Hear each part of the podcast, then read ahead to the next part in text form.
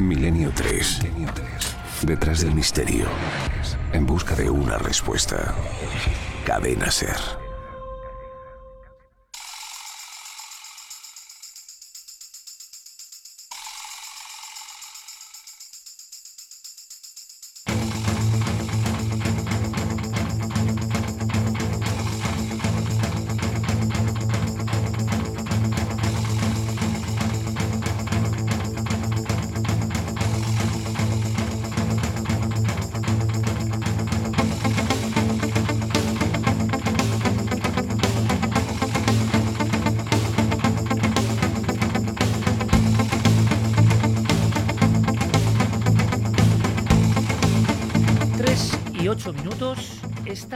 La ha compuesto Ernesto Cabello, ingeniero de sonido de Equivo Producciones. La ha hecho inspirada en Milenio 3, en las noches que le hacemos pasar, pero con esta dinámica, con esta fuerza. Y hemos pensado, Ernesto, qué bien puede sonar esto con la mesa milenaria. ¡Las noticias!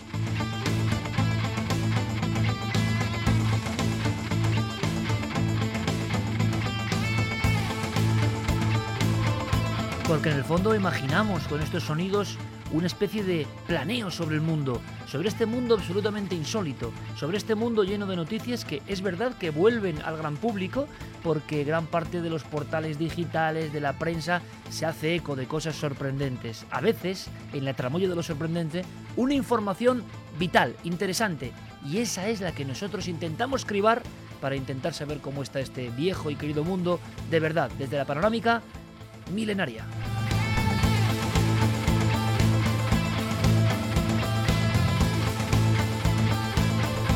Y aquí cabe prácticamente de todo para estar informado con esa sensación de despertar, de no ser personas, lo digo así de claro, convencionales en absoluto. Yo estoy seguro que ni uno solo de los oyentes de Milenio 3 es alguien convencional, que se contenta con lo ordinario. Siempre quieren una información que vaya un poco más allá, como ellos son, como sois, terrestres extra, queréis una información extraordinaria. Y viajamos por el mundo para ir a un punto concreto de África donde está ocurriendo algo que tiene que ver con esa palabra que da tanto miedo, ébola, pero encima con ese componente que casi se hila a nuestro dossier principal. ¿Retornados?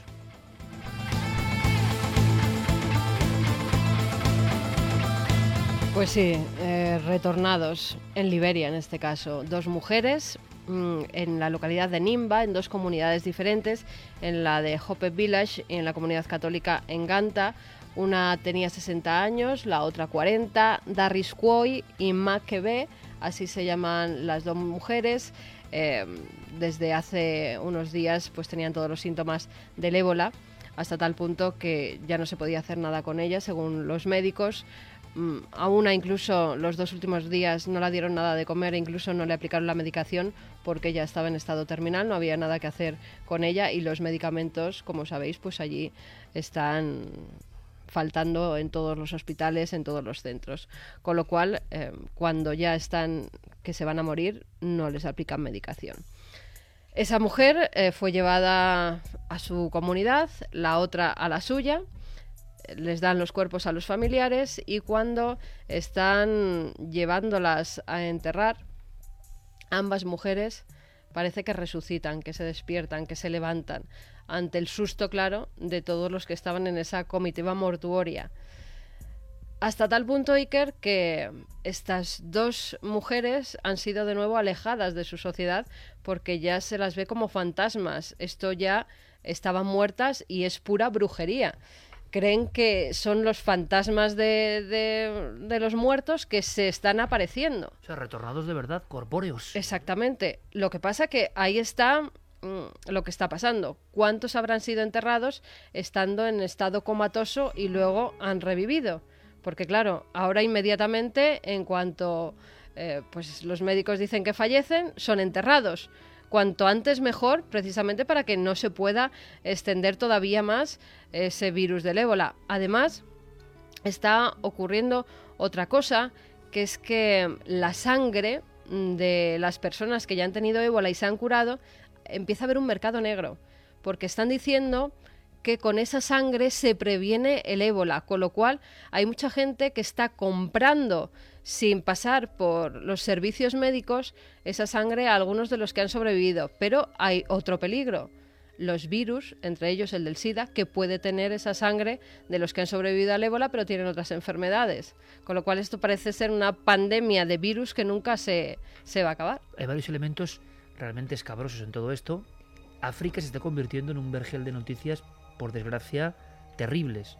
Había todo un llamamiento, creo que de las misiones salesianas, sobre mil niños quemados, amputados, muertos por brujería en ciertos puntos de África. Es decir, al mismo tiempo que nace el miedo a la peste, como es lógico, ¿qué pasaba en la Europa de la peste negra? Se quemaron más brujas que nunca porque se acusaba a las brujas de ser causantes de la peste. Bueno, pues si hablábamos de los retornados, los mismos males o bienes que azotan a la humanidad nos creemos ajenos a ellos, pero es que seguimos comportándonos con los mismos memes, ¿no? Con los mismos comportamientos establecidos. Y resulta que en África está pasando esta, esta persecución a los niños brujos, que es terrible, que es terrorífica, que empieza a ser un problema real. Y luego, dices, enterrados vivos. Claro, lo imaginamos solo de África, ¿no, compañeros? Eso es imposible en Occidente. Precisamente esta semana nos llegaban noticias de Grecia y de Brasil, si no me equivoco, Javi. Bueno, en Grecia una cosa que dices, es que esto ya no puede ocurrir, pero ocurre.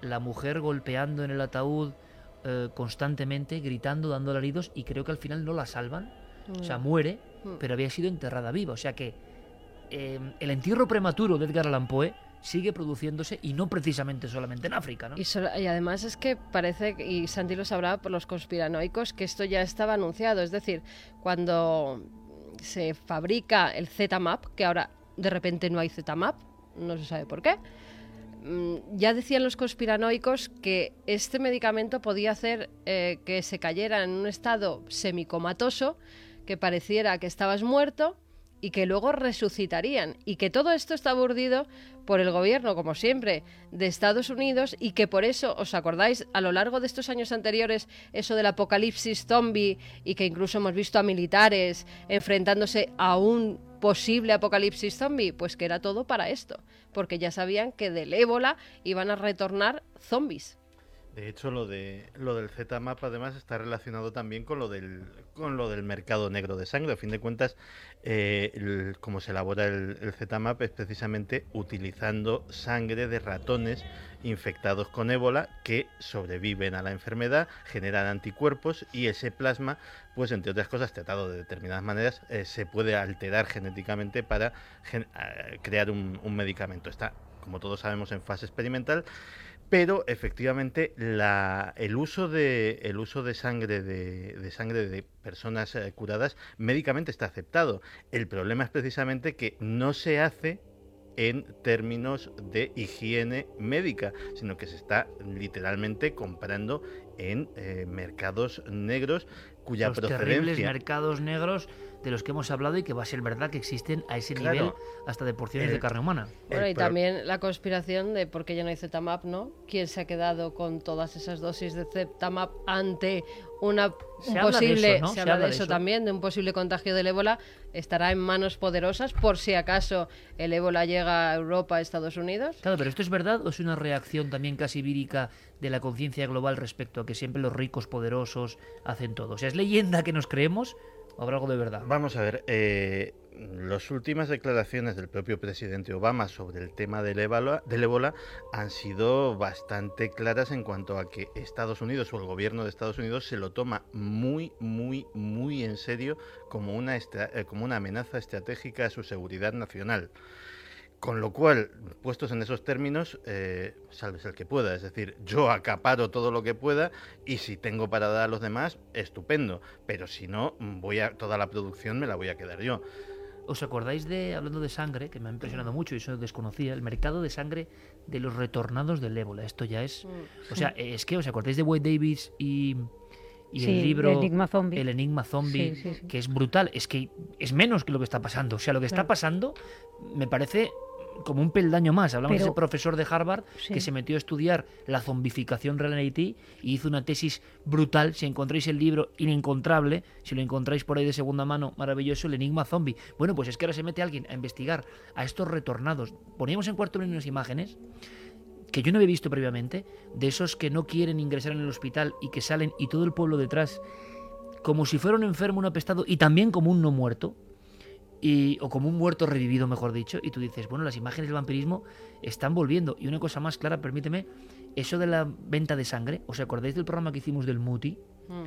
Eh, la caza y captura de albinos para extraer la sangre de negros albinos y utilizarlo como pócimas de hechicería. ¿no? Claro, es que yo creo que precisamente uno de los problemas más grandes que hay eh, en, en cuanto al ébola es que se da en- en un- ahora mismo en unas eh, regiones en las que la magia, eh, la superstición y las creencias están muy vivas. ¿no?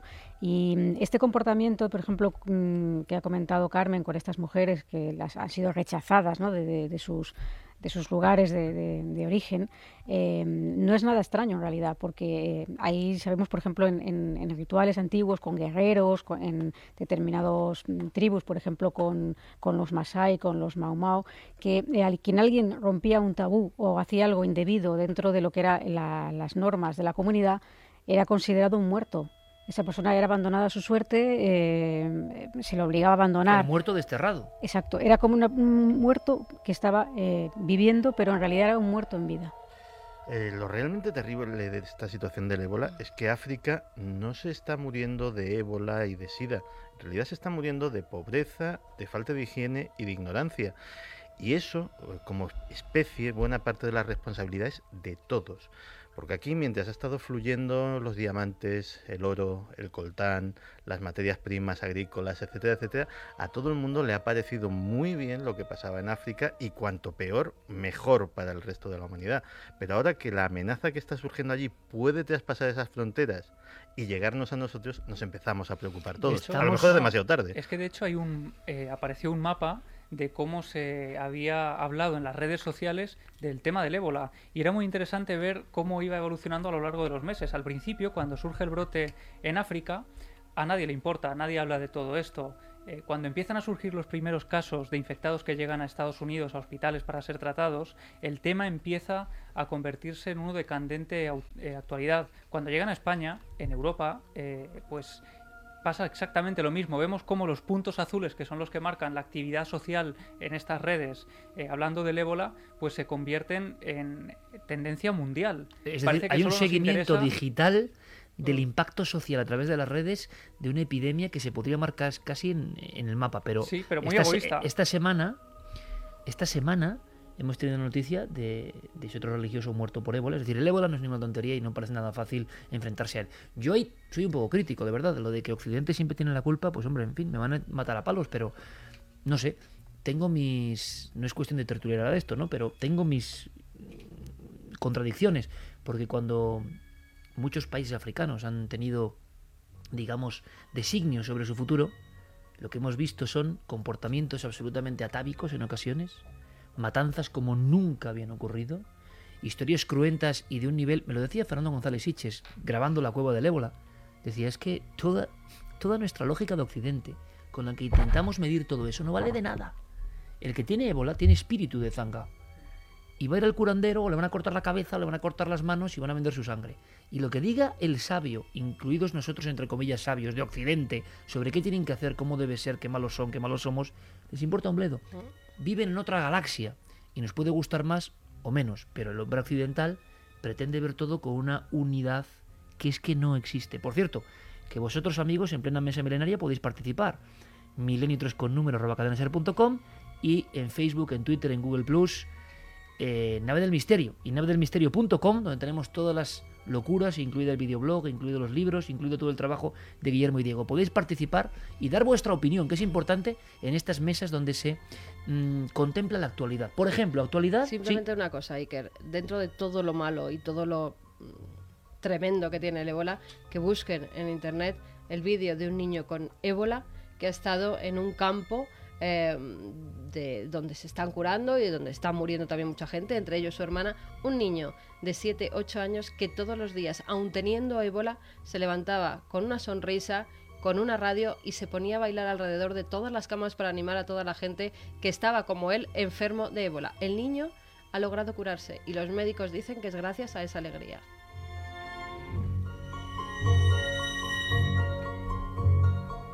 Dejado, o sea, se ha parado la emisión aquí porque alguien pensará, hombre, a veces hemos hablado de la psique y su efecto sobre el cuerpo, ¿no? Y entonces muchas personas que están sufriendo terribles enfermedades, a las que mandamos un abrazo grandísimo, dicen, hombre, no se puede ser tan injusto de decir que la alegría cura. No, no estamos diciendo que la alegría cure, pero desde luego algo debe hacer, debe fortificar. Puede haber casos que sean imposibles, pero cuidado, estamos viendo cómo muchas veces la ciencia no puede con el ébola. Y este ejemplo que se ha convertido en viral, ¿no? Un niño que baila y un niño, que esto es lo importante, mantenía el optimismo a pesar de ser un apestado del siglo XXI en África.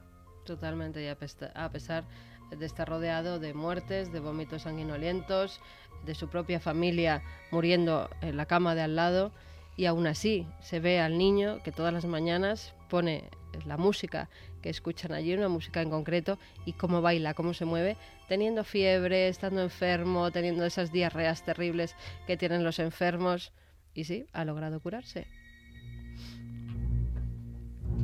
Alguien podría añadir, compañeros, esto es porque su enfermedad era menor, era una ébola. Sí, sí, la lógica y todo eso. Pero qué maravilloso, qué dramático es el ser humano, cómo es capaz de en las peores circunstancias sacar ejemplos tan luminosos como este, ¿no? Y quedarnos con esta visión.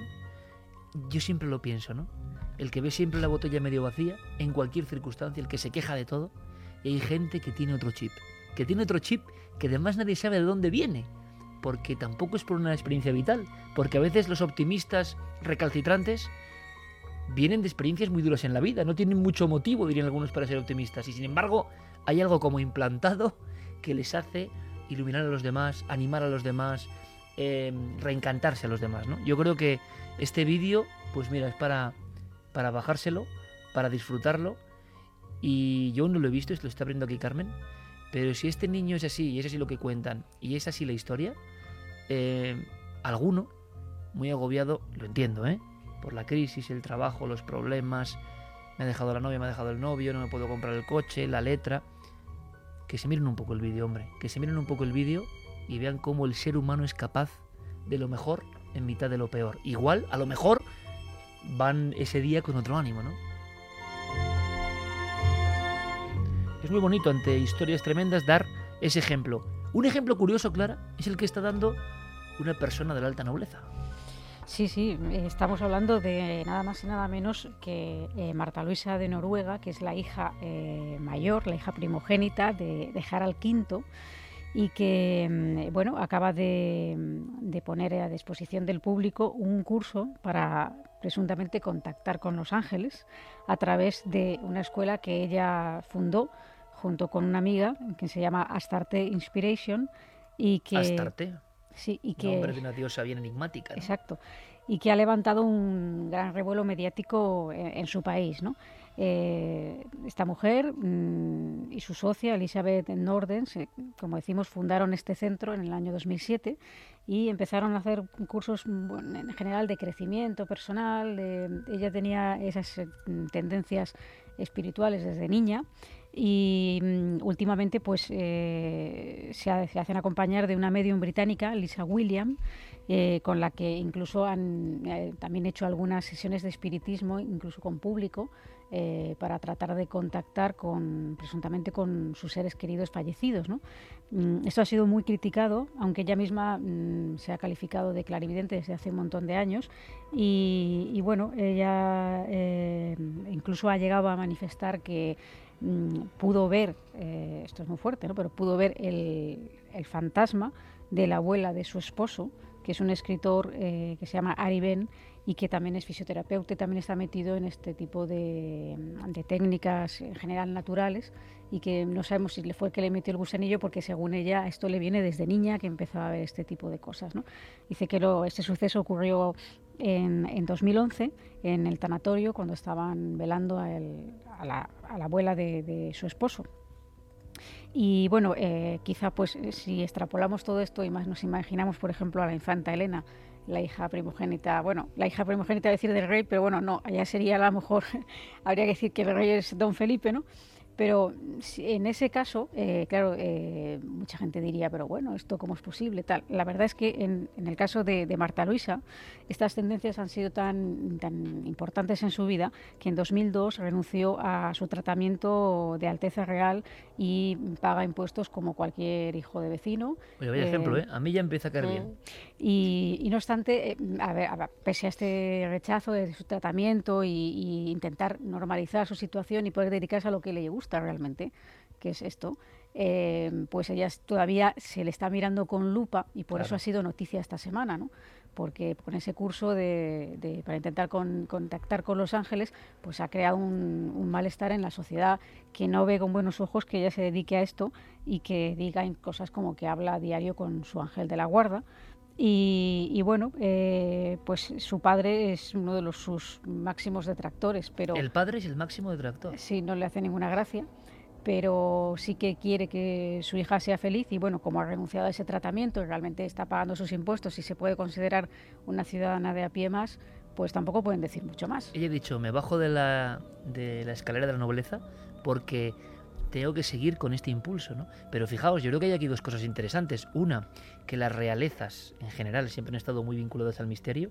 Quizá en España, con la familia real que tenemos, no, no ha habido mucha vinculación, excepto la reina Sofía, ¿no? Mm. Eh, que la reina Sofía sí es aficionada a estos temas. Aficionadísima, seguidora de estos temas. Hay una cosa que me contaba en su día Jaime Peñafiel que me parece interesante y es que hizo un librito con su tía de arqueología en Grecia. Claro, imagínate, un apasionado de la arqueología y el apasionado de la arqueología al final o es muy tonto o se da cuenta de que hay mucho misterio y que hay una serie de cosas que le, le, le, embriagan a uno, ¿no? Observando las ruinas. Pero por otro lado, no sé, yo pienso, ¿eh? no, no sé el caso en concreto, me parece muy interesante, Clara. Alguien que deja sus privilegios, que en el fondo son privilegios que, en fin, habría mucho que, discutir o que debatir, ella se sale de ese entorno, pero pasa algo. Cuando alguien se mete en el mundo de lo espiritual, y esto yo no sé qué opinaréis, pero por la gente que yo me he encontrado, que hay de todo, pero hay un tipo de gente que es capaz de dejar todos los bienes que tenía, apartarse, es decir, no importa el bien material que tengo y puede que sea mucho, porque esa conexión, llámalo ángeles, visiones, voces o visión espiritual de la vida, parece que te condiciona o que no es auténtica si tú no pones tu ego a la altura de la suela del zapato. La conexión real de esta gente que lo vive, yo no sé con qué contactan, pero que lo vive, precisamente requiere esa prueba como aplanar tu ego al máximo. Y la gente que yo he conocido, espiritual en general, la buena gente que he conocido, tú les ves optimistas, les ves con un sentimiento del ser humano, pues que no es la codicia habitual que invade el ser humano. Y entonces aquí tenemos un ejemplo tremendo, ¿no? Alguien que se sale de su órbita de privilegios porque lo que no le van a quitar es su conexión con los ángeles. Me parece maravilloso. Sí, es más, incluso en, en esta especie de sesiones que han hecho de, relacionadas con el espiritismo y la mediumnidad, pues claro, todo el mundo estaba muy expectante ante la posibilidad de que, de que ella misma pidiera contactar con sus, sus familiares fallecidos que son miembros mm, de la Casa Real eh, Noruega, ¿no? Y ella declinó hacer esto sabiendo que eso iba a levantar cierto morbo y ella no quería eso no le interesaba. Yo pienso que también eh, realmente puede ser una persona, una persona que eh, en su momento eh, tuvo una cierta experiencia, se sintió llamada a todo esto y, equivocada o no, ha seguido su camino, yo creo que con cierta, con cierta nobleza, ¿no? Me parece un caso interesantísimo y cómo todo el entorno se pone en contra, porque claro, con privilegios más o menos caducos y que no te salgas de tu cuadrícula, ¿no? Eso es precisamente lo que Joseph Campbell en el viaje, en el héroe de las mil caras, llamaba las pruebas del viaje del héroe. El momento en el que el héroe tiene que enfrentarse en solitario a la oposición, a la negación, a todo tipo de pruebas en contra que al final acabarán dictaminando si el viaje es auténtico o no. Las pruebas que uno tiene que pasar. Y es lo que estamos viendo aquí. Y por desgracia, una de las eh, pruebas a veces es el propio entorno que te condiciona Siempre. con cariño, pero que eh, en este caso, pues fíjate, ¿no? Y la propia sociedad que a pesar de tener eh, pues todo a favor, el hecho de eh, decir que no a unos privilegios que imagínate, ¿no? Para facilitarle además esta labor, pues ella eh, decide eh, remar viento en contra, mm, decir que no, y sin embargo la sociedad sigue mirándola con lupa porque, claro, ha dejado todo, pero por el misterio. Si lo hubiera dejado por otra cosa más honesta o más terrenal, pues fíjate. Estarían encantados. Claro. Si se hubiese hecho broker o algo así, estarían encantados. Pero algo muy fuerte tiene que vivir esta gente. Es la gran pregunta de fondo, ¿no? Para cambiar su vida de raíz. No es habitual que alguien salga de ese círculo de confort porque ese misterio, esa prueba heroica le llama. Yo creo que es un ejemplo maravilloso para tanta gente que no sabe muy bien qué hacer o que le da vergüenza hacer no sé qué. Pues oye, yo creo que es un ejemplo de libertad. Por supuesto, será criticada en Noruega, en todos los países y aquí. Yo decía además mm, dedicarse a otra cosa más honesta, pero hablando a nivel de la calle, ¿no? Es decir, como algunas personas piensan que más lucrativa. Eso es. Entonces sí que tiene, sí que tiene, por supuesto, el apoyo de todo el mundo. Quienes están logrando muchos apoyos, Santiago, y eso inquieta. Evidentemente estamos escuchando en las últimas semanas hablar del ISIS, esas siglas que, que dan auténtico pavor, ¿no? Viendo lo que, pues un, ejemplo, ¿no? Lo angelical entre comillas y lo absolutamente abyecto, las decapitaciones, el último caso eh, de, ese pobre hombre, en fin, la locura humana absoluta, ¿no? Bien, el ISIS, pero es que Santi nos decía, ojo, ojo que estos no son los peores.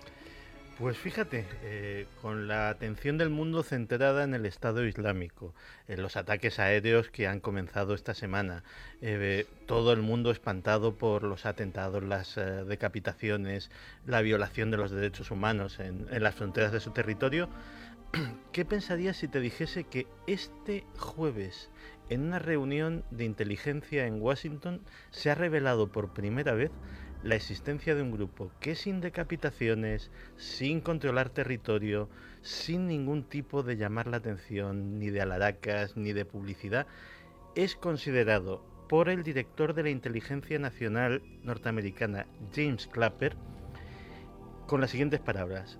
En términos de amenaza a la patria, Khorasan es un peligro mayor que el Estado Islámico.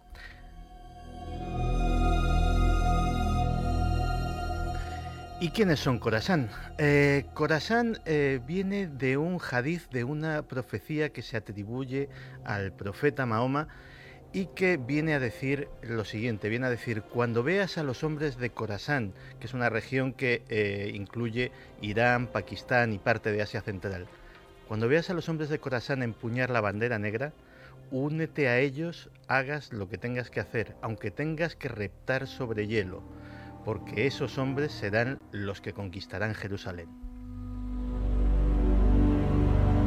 ¿Existe esa profecía? ¿Se cree en ese hadith? ¿Y qué está pasando? ¿Quiénes son? ¿Hay una realidad? Hay una realidad y la verdad es que la realidad es bastante inquietante. Eh, Khorasan parece ser que es la organización de Musin al-Fadli, que era uno de los pocos hombres de confianza de Bin Laden que sabía con antelación los atentados del 11S. En aquel entonces tenía 19 años, ahora tiene más de 30 y se ha convertido en el líder de esta organización escindida de Al Qaeda que su propósito no es controlar territorio, no es crear un califato, no es eh, conquistar eh, el mundo musulmán, sino llevar el terror a las puertas mismas de las casas de los infieles, o sea, nosotros. ¿Cómo hacen esto? Pues eh, tienen su sistema es el siguiente. Su hito es el 11S. Es casi una obsesión. Y su obsesión es generar un atentado de mayores dimensiones que el 11S.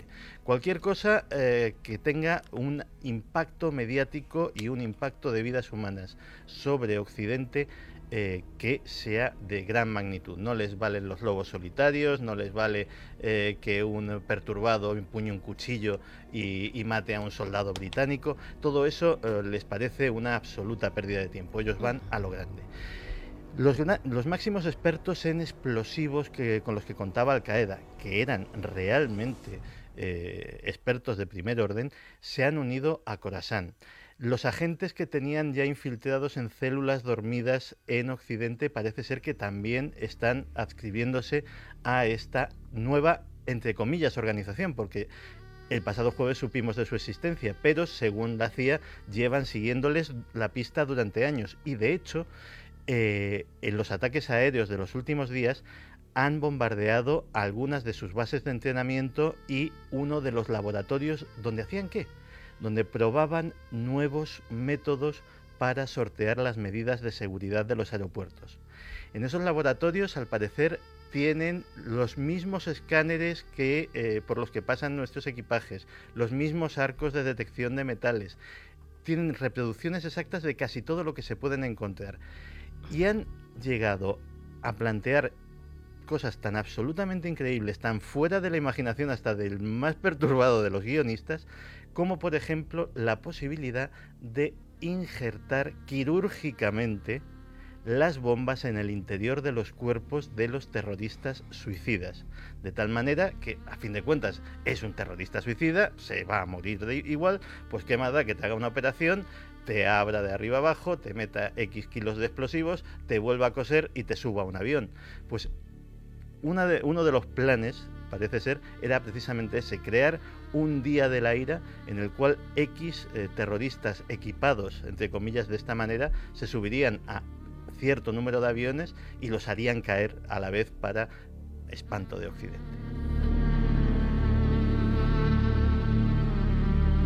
Esto yo no sé qué se puede añadir o comentar, ¿no? Yo creo que es tan terrorífico y todo, nunca lo olvidemos, ¿eh? Tampoco por una cuestión, alguien puede decir que sí, económica, de poder, sino una cuestión que nace ¿dónde? En la religión más profunda, ¿no? En la creencia. En la creencia, en Dios y los hombres. En fin, nos quedamos y aún creemos que hemos aprendido mucho. A veces, escuchando a Santi, sí que hay esa sensación de que los creadores o jardineros cósmicos es como para decir, madre mía, vaya trabajito que hicisteis, ¿no? Es lo que te decía antes, por cada Miguel Ángel hay un Menguele. Y no sé si la proporción es adecuada, Santi. Quizá está la balanza más inclinada hacia el mal, pero hay que creer en el bien, no nos queda otra. Eh, Javi, nos marchamos rápidamente con un caso casi a modo de teletipo que está llamando la atención en Argentina. Sí, está ocurriendo en el barrio de Coposal, en Salta, Argentina. Allí Fabricio Guerra hace unos días se ha tenido que acercar a la comisaría 17 para interponer una denuncia porque en el interior de su vivienda están sucediendo fenómenos extraños. Él dice que todo comienza el 17 de julio, cuando empiezan a sentir eh, una especie de opresión en el pecho todos los familiares de la casa, todos los habitantes. Eh, los eh, pequeños, el niño pequeño que tiene cuatro años llega a escuchar unas voces, el, el hijo mayor también escucha esas voces en el interior de la casa. Estos fenómenos empiezan a generar un malestar que hace que empiecen a darse peleas continuas entre el matrimonio. Dicen que a partir de este momento empieza una etapa eh, pues en, la que todo les sale mal. Hay un día en el que llegan a la casa, no ha habido nadie dentro y descubren que las cortinas están tiradas por el suelo, las, eh, las sábanas están enrolladas de una forma muy extraña, con la ropa también está como anudada, tirada por el suelo, y eso les causa un eh, auténtico miedo hasta tal punto que ellos eh, identifican el foco del misterio con el fondo de la casa. Ellos dicen que es al final de la casa donde habita ese algo que entró ese 17 de julio y que les ha cambiado las vidas para mal. Les ha cambiado tanto las vidas que dicen, ellos aseguran, atribuyen a ese mal eh, diferentes desgracias que les están ocurriendo a los familiares. De hecho, eh, Fabricio le relata a los periodistas que el hijo mayor está en el hospital de Buenos Aires eh, sometiéndose a una operación eh, de cirugía de columna por una serie de problemas que ha tenido desde ese día y entonces se encuentra solo él en la casa con el hijo pequeño y con la madre. Claro, hace solo unos días, el lunes, dicen que los vecinos escuchan unos gritos desgarradores desde el interior de la vivienda que les causan tal impacto que llaman a la policía creyendo que hay un episodio de violencia en el interior de la casa. Cuando se personan allí los dos policías, lo que encuentran es a los tres habitantes, al niño de cuatro años, eh, a Fabricio y a su madre, aterrorizados en el interior de la vivienda porque han empezado otra vez a vivir ese, ese número de fenómenos que les tienen aterrorizados. Y cuando los policías inspeccionan la vivienda, descubren que al final de un pasillo se encuentra el perro, también aterrorizado, con el pelo erizado y con una actitud eh, un tanto extraña. Cuando empiezan además a interrogar a los familiares, les sorprende que el niño pequeño, el niño de cuatro años, no hace más que repetir que en la casa hay un duende que quiere llevárselo.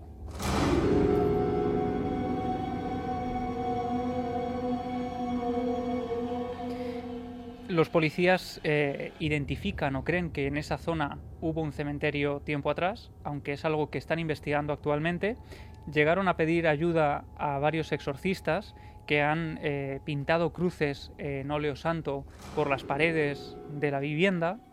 Y además eh, no se han quedado contentos con eso porque dicen que los fenómenos no han cesado y han pedido que asista el exorcista Gustavo Barrientos, que es un sacerdote que tiene bastante fama en Argentina y que de hecho este hombre ha enviado ya a un equipo de, misioneros que está preparando el terreno para la llegada de este sacerdote que realizará un exorcismo en profundidad para intentar solucionar el problema de esta familia.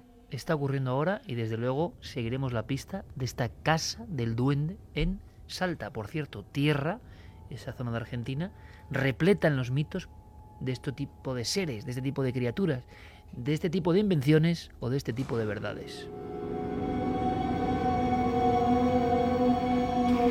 Luego escucharemos eh, lo que dice el público en torno a la mesa milenaria, lo que ellos aportan, pero ¿qué os parece si en un viaje apenas en un flash nos marchamos a esos lugares que nos muestra con su lupa especial Santiago Camacho? Son lugares prohibidos, diferentes, absolutamente distintos unos de otros. Jamás aparecerán en ninguna guía. Los conoce nuestro buen amigo. El equipo 2, que aparece por esa galería. Nosotros seguiremos por aquí. Brian, lo hemos encontrado. Este es el grande. De hecho, es mucho más grande de lo que imaginábamos. Por aquí podría caber un 4x4. Podría, ya ha cabido. Mira las huellas. ¿Cuánto crees que mide este túnel? Un kilómetro, o puede que más. ¿Y cuando lleguemos al otro lado? Nada. Avisamos a los federales mexicanos, les damos las coordenadas y les dejamos hacer. Es una operación conjunta. Despacio, chicos. Creo que estamos llegando al otro lado. Sí, apagad las luces, ahí están.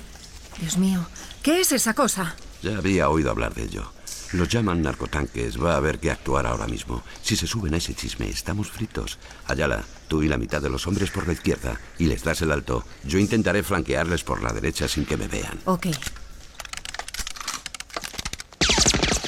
De la DEA! ¡Todo el mundo al suelo y lejos de las armas! ¡Maldita sea!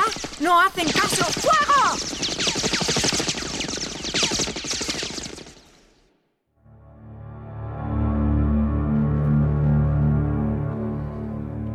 Extendiéndose a lo largo de más de 3.000 kilómetros, la frontera entre Estados Unidos y México es probablemente una de las más conflictivas de la Tierra. Desde hace años, los gobiernos de ambos países se encuentran embarcados en una sangrienta guerra que tiene un único eje, las drogas.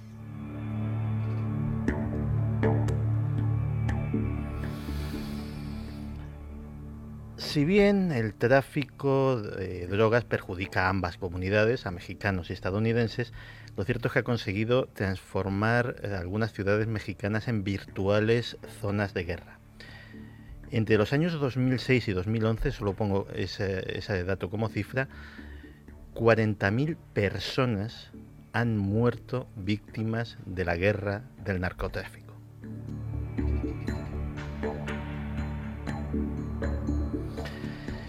Y cuanto más presiona el gobierno, más eh, avezan su imaginación los cárteles de la droga y se han convertido en verdaderos ejércitos en cuanto a equipamiento y eficacia, en cuanto a sus armas y sus tácticas. También se dan cosas bastante surrealistas. Catapultas medievales para lanzar la droga eh, de un lado a otro a la frontera. Cuando esto no parecía lo suficientemente potente, se han utilizado cañones neumáticos, los mismos cañones neumáticos con los que se lanza al hombre bala en los circos. Esos, pues imagínate los fardos de droga volando de un lado a otro eh, con, ese, con ese cachivache. En la recreación mencionábamos los narcotanques, camiones enormes de 18 ruedas cubiertos de placas de acero de, un, de más de un centímetro de grosor con troneras para los fusileros que son virtualmente inexpugnables y que mm, aguantan cualquier cosa menos un impacto de, de artillería. Y desde luego, si hay algo que ha sorprendido a los expertos en los últimos años, son el lugar que vamos a visitar, los narcotúneles.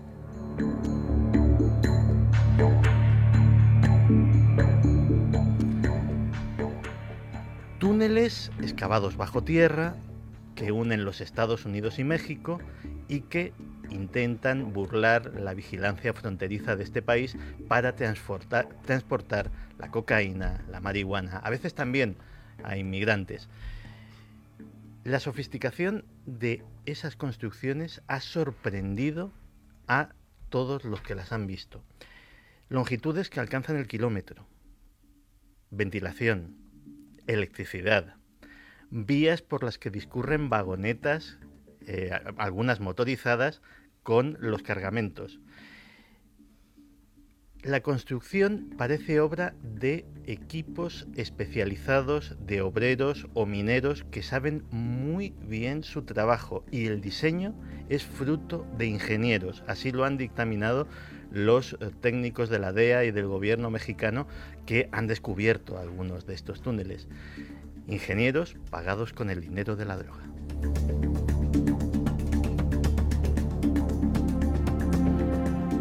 Están asfaltados, hay sistemas de drenaje para eh, prevenir las inundaciones eh, y las aguas subterráneas e incluso ascensores hidráulicos camuflados en el desierto para facilitar el acceso a los subterráneos.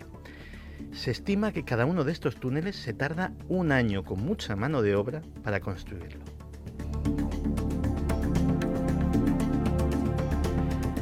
Toda la frontera está salpicada virtualmente de estas construcciones, pero hay una zona que parece que ha concentrado la mayoría. Se trata de la frontera que hay entre las ciudades de Tijuana y San Diego. Allí parece ser que se han encontrado muchísimos. De hecho, en los últimos años, el número de narcotúneles se cifra en 150 los encontrados y se cree que los que todavía permanecen en secreto son muchísimos más.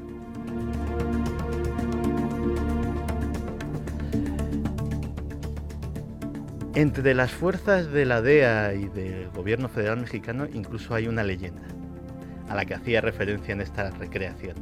El Grande. Se cree que hay uno enorme, gigantesco, que podría pasar incluso un camión cargado por él. Nadie sabe dónde está, pero todos han oído hablar de él, aunque sea en rumores. Quizá algún día lo podamos ver.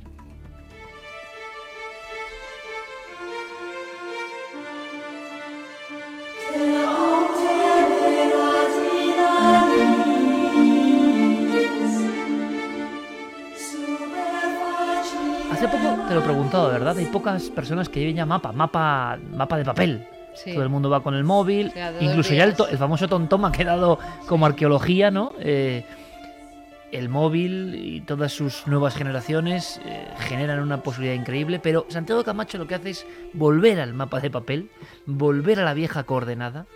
Es como el mapa oficialmente imposible, los lugares secretos de todo tipo que hay en el mundo, de los que no se habla, pero forman parte de la realidad, del misterio, de la conspiración. El guía en todo eso, nuestro compañero Santiago Camacho. Y ahora vamos con muchas comunicaciones como guinda final a la mesa milenaria. Eh, por cierto que, bueno, muchos temas de actualidad que nos proponen, opiniones sobre la actualidad, eso es evidente, ¿no? Y que siempre estén ahí y que siempre nos ayuden a, bueno, formar esta especie de, eh, no iba a decir Sanedrín, sino, mm, bueno, tertulia con noticias de última hora y que vosotros siempre pensadlo, podéis participar, podéis dialogar, podéis opinar. Pero es que hay comunicaciones que nos han llegado a lo más hondo, ¿no? Pues sí, la verdad es que sí. Eh, se volvió a comunicar con nosotros Gerard, que es una persona que hace dos semanas, cuando estábamos eh, tratando el tema de Belmez, pues a última hora nos escribió diciéndonos que lo eso de las psicofonías, que parecían eh, que estaban en un mundo muy oscuro, que todas las voces que salían eran macabras, no eran luminosas y que la había perdido de forma trágica en un accidente de coche, además eh, por una persona que iba borracha eh, en otro automóvil y se había llevado la vida de su mujer y de su hija y que entonces que él no podía creer que su mujer y su hija estuvieran en un lugar así de oscuro, así de malo. Nos volvía a escribir hoy, eh, nos decías, hola, soy Gerard, os escribí al respecto de unas muertes muy dolorosas para mí, las de mi mujer y mi hija hace ocho años ya. Creedme si os digo que odio ser el protagonista de nada, pero he de contaros esto. Una semana después de comunicar con vosotros, tuve un sueño. Tuvo que ser eso. Veréis, era lunes, salí de trabajar a las 3 como siempre y terminé de comer más de las 4, como siempre. Estaba cansado y me acosté un rato. En mi sueño era tan vivido que me hace dudar ahora de lo que realmente fue. Mi mujer y mi hija me llamaban, oía sus voces, pero no podía verlas. Finalmente aparecieron en el recodo de un camino. Era una tarde soleada, muy brillante. En fin, no os lo vais a creer, pero fue así. Ambas venían de la mano de nada menos que de John Lennon y George Harrison. He de aclarar que son mis Beatles favoritos. Improvisando, All You Need Is Love. Pude abrazarlas y besarlas. Me dijeron que estaban muy bien, que eran muy felices, rodeadas de amigos como John y George que cuidaban de ellas. Dentro de mi sueño, otro sueño se cumplió. Pude cantar con ellos mis canciones favoritas de los Beatles. De repente desperté con una sensación, y el desperté nos lo pone entre comillas, con una sensación de paz interior y alivio que no puedo describir con palabras. Creo que todo se debe a vuestras palabras de consuelo hacia mi angustia de la semana anterior tuvo que ser eso, creo, dados mis presupuestos ideológicos que ya os comenté. Soy agnóstico y ateo, las dos cosas. En cualquier caso no podré olvidar a mi niña diciéndome, papá, vente lo antes posible, y mis lágrimas de felicidad. No puedo por menos que daros las gracias, sea lo que sea lo que me ha pasado. Pero lo que más os agradezco es que seáis de verdad auténticos y tan buenas personas que no os voy a olvidar nunca. Permíteme, Carmen, darte dos besos enormes y a ti, Iker, también un abrazo de hermana.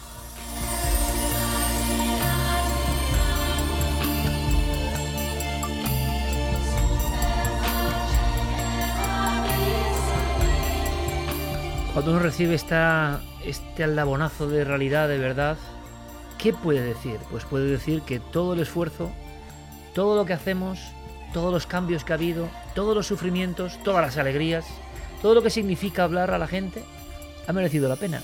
Si alguien, después de pasar por un trance tan terrible, e interpretando lo que nosotros decíamos, porque nosotros, sin tener ninguna verdad, hablábamos de aquellos que dicen que en la luz, en el otro lado, hay tal felicidad que no quieren ni volver, ni aun teniendo hijos. Es algo tan enorme, tan intenso, tan inefable, tan inalcanzable lo que se siente al otro lado, que no quieren volver. Por lo tanto, es un mensaje de esperanza. Da igual que uno sea ateo, que uno sea agnóstico. Es muy sencillo serlo además cuando la vida te ha azotado de una forma inimaginable. Que nosotros pongamos un granito de arena, sin ser gurús, sin ser místicos, sin ser embajadores de ninguna verdad. Precisamente que nosotros en conjunto pongamos un granito de arena en el alivio y en ese sueño, él lo relaciona. Yo creo, amigo, que seguro que no fue un sueño.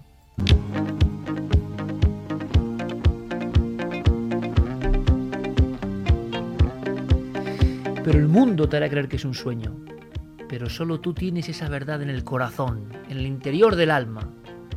Y nos vamos dando cuenta, vamos todos creciendo, vamos siendo mayores. Nos damos cuenta de que hay que seguir despertando de que sin ninguna arrogancia, sin ningún dogmatismo, creemos que eso tiene un sentido. Qué maravilla, amigo, qué regalo nos das. No a mí y a Carmen, Carmen y a mí, sino a todo el equipo, a todos los que seguramente ahora conectan con este programa. Qué alegría que seamos embajadores del entusiasmo, embajadores de la luz, siempre desde el desconocimiento y el ser humildes aprendices. Pero si lo que llega se transforma en ese sueño que alivia a un padre y a un marido que ha perdido a los dos seres que más quieren el mundo, amigos, ¿qué más se puede pedir?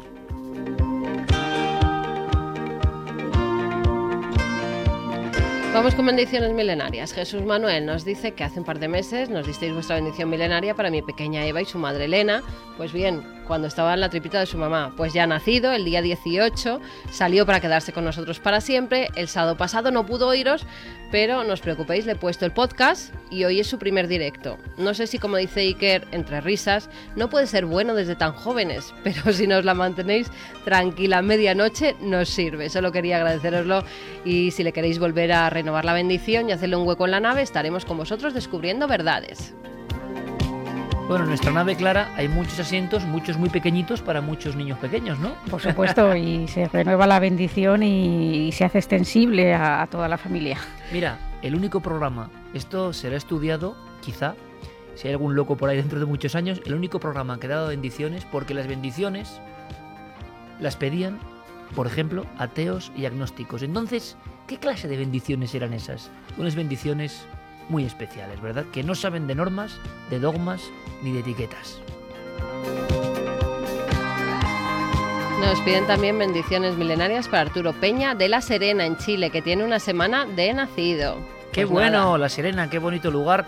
Por cierto, en La Serena se hace un gran congreso de ovnis con nuestro amigo Cristian Rifo, que está ahí siempre organizando cosas. Javi, vamos a mandar una bendición así milenaria para esa tierra mágica que tú no conoces, que ojalá conozcas, Sí. que es maravillosa, que es Chile. Pues sí, una bendición enorme que cruce el charco y que esté con nosotros pues muchos años. Ángel también nos pide bendiciones. El 25 de septiembre nació mi primer hijo, Leo, en honor al maestro Da Vinci. Aunque afortunadamente todo salió bien, el parto fue algo difícil, por eso me gustaría pediros bendiciones para él y para mi pareja, Esther. Nunca viene mal una ayuda para que nuestro particular viaje al misterio de la vida, que ahora empezamos los tres juntos, transcurra de la forma más feliz posible. Muchísimas gracias por vuestra atención y por la pasión y humildad que transmitís. Supongo que recibiréis miles de muestras de agradecimiento como esta, pero no merecéis menos. Afectuosamente, Ángel. Leo, que la vida te sea absolutamente grata y feliz, claro que sí, que es nuestro deseo, y que aprendas mucho mm, de tus padres y del misterio que te rodea, porque todo absolutamente es misterioso, que no te quiten eso de la cabeza. Rubén también dice que lleva mm, nueve años más escuchándonos, primero desde Italia, donde estuvo por trabajo muchos años, y los últimos ya desde España, que bueno, que este último año está siendo durillo, que ha convulsionado toda su vida por algo que se produjo, pero que eh, no solo los temas que tratáis, que siempre me han apasionado, le han hecho pues sentirse mejor, sino la pasión y el corazón que ponéis en ello. Me ha servido de ejemplo y referencia para seguir adelante, recuperarme poco a poco y comprender que el sol volverá a salir. No cambiéis nunca, os considero parte de mi familia. Ojalá algún día traigáis la nave del Misterio Asturias, que recientemente se me chafó a última hora el viaje a Mérida. Si me lo permitís, aprovecho la ocasión para pedir una bendición milenaria para mis ahijados, Lucas y Sofía, que son una auténtica bendición en mi vida junto con sus respectivos padres, seguidores del misterio. Habrá que preguntarse, Santi, por qué a estas alturas, y sin ser nosotros un programa, no sé, eclesiástico o yo qué sé, nos piden bendiciones. Habrá que preguntárselo, ¿no, Santi, alguna vez? Pues sí, no, no, es digno de, de tesis doctoral. Domingo Javier Sánchez, que quería bendiciones para su hija Silvia, que ayer hizo nueve años, ya es hora de que sea bendecida en este grandísimo grupo de amigos. Que felicidades por esas cartas Alma, le decía, Ay, esas que has puesto. Sí, cartas a mi hija en, vi- en videoblog Iker Jiménez video, videoblog de, no, ¿cómo es? Videoblog de Iker Jiménez, ¿no? videoblog de Iker Jiménez en Nave del Misterio. Una locura total. Pero yo hablo a mi hija, pero hablo a todo el mundo. Así que ojalá, ojalá esta locura se extienda. Estamos muy contentos, recibimos mucho cariño y no sabemos bien por qué, la verdad. Pero bueno, gracias Muchas a todos. felicidades también a todos los cumpleañeros que nos escriben. Sí, claro, Lucía Pinazo, no Dar tendríamos- Bosch, que fue hace nada, o sea, de no los tendríamos habituales. programa, ¿no? O sea que muchísimas felicidades a todos. Eh, Fermín, gracias. Geray, que es un honor, compañero. Es un honor hacer el programa contigo. Gracias por ese sonido. Santi, hasta mañana. Hasta mañana a las 11 11, menos menos 10. 10. Exactamente. Gracias, Clara. Gracias, Javi. Gracias. Feliz semana. Ahora las noticias.